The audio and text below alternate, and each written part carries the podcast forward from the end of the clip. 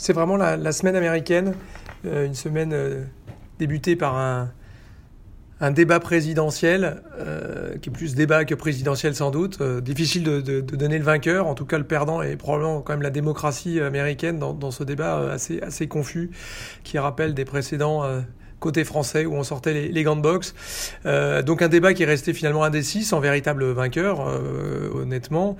On a euh, probablement euh, cette idée que euh, les, autres débats seraient, seraient, décisifs. Il en reste deux avant, avant l'élection du 3 novembre.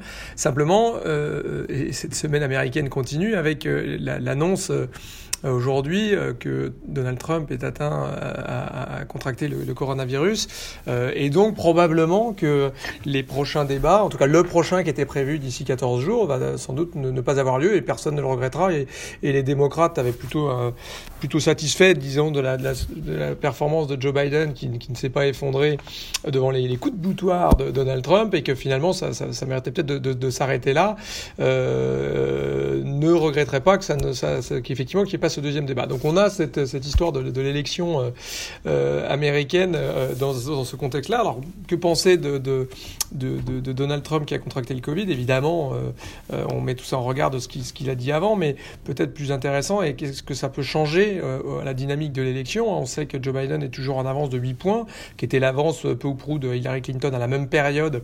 Donc c'est pas du tout définitif. Et puis, on, va en parler juste après, les, les chiffres macroéconomiques continuent d'être plutôt bons.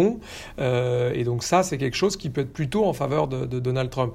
En revanche, l'évolution du coronavirus, est plutôt en sa défaveur, puisqu'on voit euh, euh, notamment, on pense à New York avec le Queens, Brooklyn, mais maintenant New York dans son ensemble, un certain nombre d'États où les, les, les, les, cas remontent. Hein. C'est euh, notamment le cas au Texas également. Donc on a les cas qui remontent. Et puis là, du coup, cette annonce que Donald Trump a contracté le virus.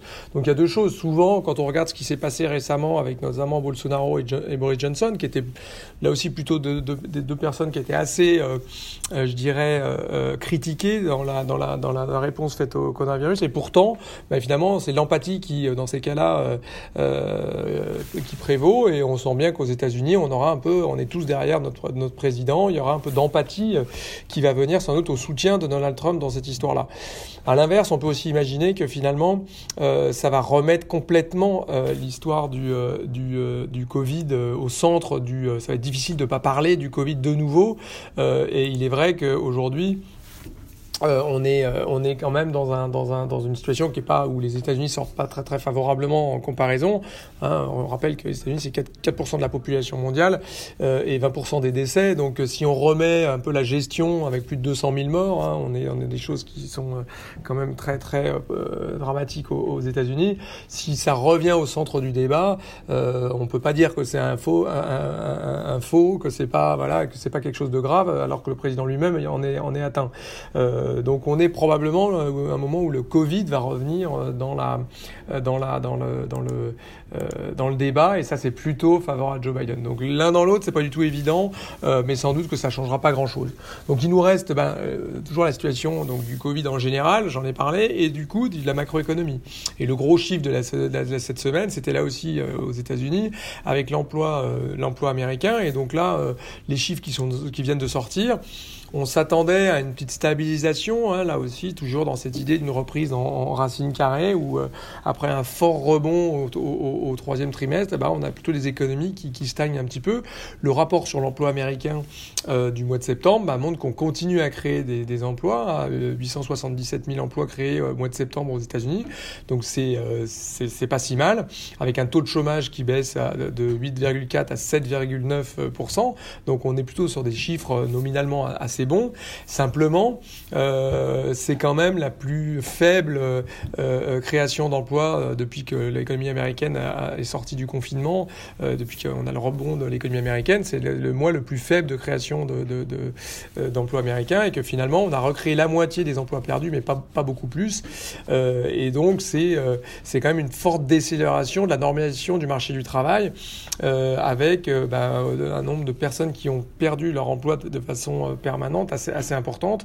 Et surtout, on a vu aussi cette semaine des chiffres sur la, sur la baisse des rémunérations, hein, sur la baisse du pouvoir d'achat des, des, ménages américains assez impressionnante, notamment parce que le, le, Congrès n'arrive pas à se mettre d'accord pour prolonger l'aide qui s'est terminée au mois de juillet. Donc ce rapport sur l'emploi, il est plutôt bon. Maintenant, c'est quand même le plus faible progression des chiffres de l'emploi depuis, je le disais, depuis la réouverture américaine. Et puis aussi cette amélioration du taux de chômage, même assez impressionnante. Hein. On est toujours très loin des 3,5%. Hein. On, est, on est donc plus du double de ce qu'on avait au plus bas euh, avant le Covid. Mais est quand même passé sous les 8%. Là aussi, attention, c'est beaucoup euh, dû au fait que la participation euh, au, euh, au, marché euh, du travail continue à repart à la baisse, hein, si vous voulez. On pensait que les gens reviendraient chercher de l'emploi avec la rouverture de l'économie. Bah, c'est l'inverse. Euh, il y a pas mal de gens qui ne, qui ne reviennent pas dans le marché du travail. Et quand on, on, a l'indicateur du sous-emploi hein, qui est disponible aux, aux États-Unis, c'est pas 7,9% de chômage, c'est 12,8%. Donc ça baisse, mais on reste sur des niveaux très, très, très, très élevés. Et on voit qu'il y a tout ce qui est loisirs, tout ce qui est hôtellerie, restauration, tout ce qui est voyage, continue d'être très très fortement impacté. Et là aussi, une semaine américaine impressionnante, puisque on a eu les compagnies aériennes euh, qui ont annoncé euh, plus de 30 000 licenciements cette semaine, euh, ou Disney, hein, 28 000 personnes qui pourraient, qui vont devoir quitter notamment tout ce qui est tout ce qui est business autour des, des parcs à thème. donc on voit bien que ça, c'est quelque chose qui va commencer à rentrer dans, dans les chiffres et qui est globalement moins favorable. Donc une semaine américaine, et on a envie de dire, ce n'est que le début. Alors il va falloir suivre, bien évidemment euh, la situation du Covid, il va falloir suivre la situation macroéconomique, mais en plus maintenant il va falloir suivre la situation euh, personnelle de, Donald Trump, voir si ça remet en cause un certain nombre de choses, est-ce que ça remet en cause la dynamique ou en tout cas le, statu quo qui était dernièrement plutôt une avance qui se maintenait pour, Joe Biden? Euh, tout ça à suivre dans les prochaines semaines et bien évidemment au fur et à mesure qu'on se rapproche de cette date euh, du 3 novembre, on va de plus en plus être, être sous, sous drapeau américain dans le, dans le news flow et on le voit, le marché réagit quand même assez fortement euh, euh, à, à, ces nouvelles-là. Euh, l'annonce a quand même été génératrice d'inquiétude. On a vu les taux baisser, les, stocks partir à, à, dans le rouge. le dollar toujours un peu hésitant. Le statut du dollar est toujours un petit peu quelque chose de, plus hésitant maintenant de, depuis, quelques, trimestres. mais quand même, voilà, on sent bien que c'est quelque chose qui, est en train de devenir au centre de tous les radars. Euh, c'était le cas cette semaine, ce sera probablement le cas des semaines à venir.